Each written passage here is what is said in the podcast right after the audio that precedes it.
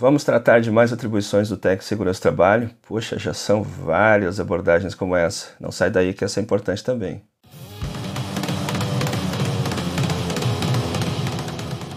Olá, trabalhador, trabalhadora e profissionais da área da prevenção. Para quem não me conhece, eu sou Gerson Rocha, do canal Cogito Podcast.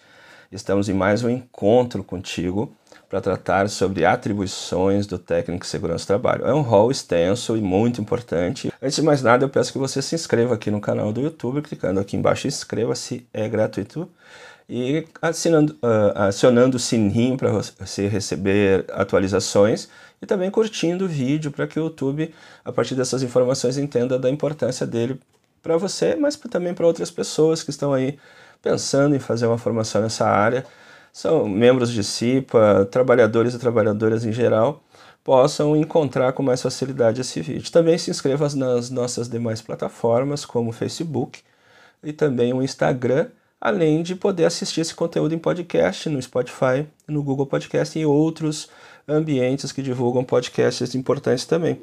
Então, seguindo hoje mais o rol das atividades do Tec Segurança Trabalho, nós vamos abordar a atividade de participar de perícias e fiscalizações. Sim, o técnico segurança tem como atribuição participar não só como assistente, como acompanhante dos peritos, mas participar de perícias e fiscalizações também elaborando laudos periciais.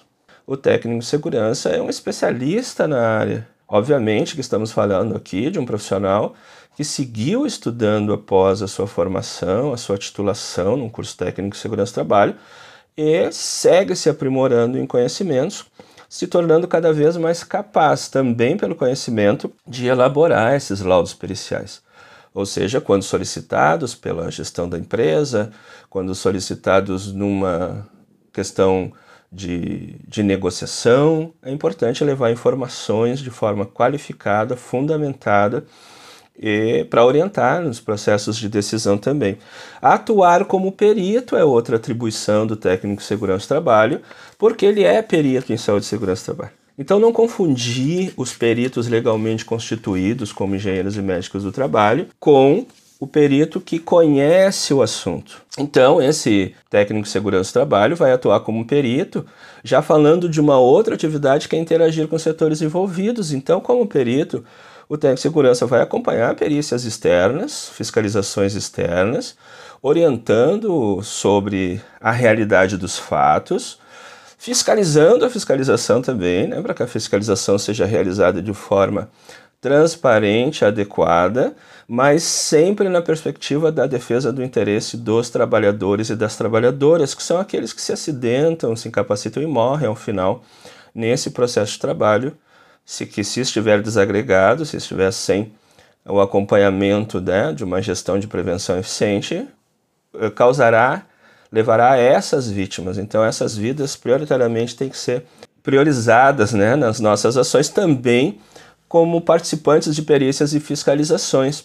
Então interagir com os diversos setores de perícias e fiscalizações além das, das auditorias internas que a instituição pode ter, no sentido de uma qualificação permanente, né? também no campo da saúde segurança do trabalho. Outra atividade é propor medidas e soluções, ou seja, o técnico, a partir do conhecimento da realidade, conhecimento daquele assunto específico, vamos imaginar que tenha sido alvo de uma perícia, ele vai propor as soluções para isso. É quase que automático isso num profissional que está interessado mesmo no desenvolvimento da sua atribuição de forma elevada, ao identificar os problemas, já ir pensando, né, e provavelmente depois estudando, consultando outros mais experientes para propor as medidas de soluções àqueles problemas encontrados. E a última atribuição constante na Codificação Brasileira das Ocupações para uh, como atividade para uh, realizar né, o objetivo principal que é participar de perícias e fiscalizações está acompanhar processos nas diversas esferas jurídicas.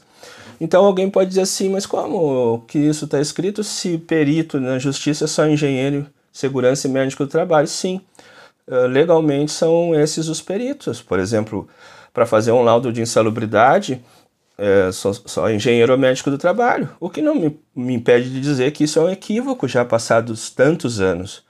é quase que uma reserva de mercado, uma questão de dizer assim, só porque tu tens um título superior, tu entende mais de determinado assunto do que outros.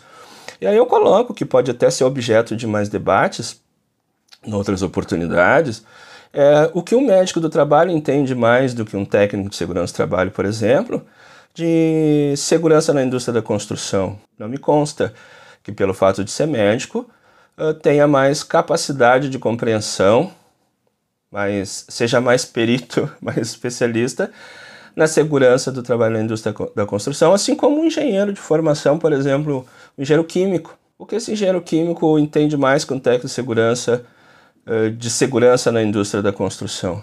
Ah, então são questões assim que por vezes são evitadas se fazer para evitar alguns dissabores, mas é uma discussão que tem que ser feita assim, porque isso gera uma reserva de mercado nem sempre favorável à prevenção.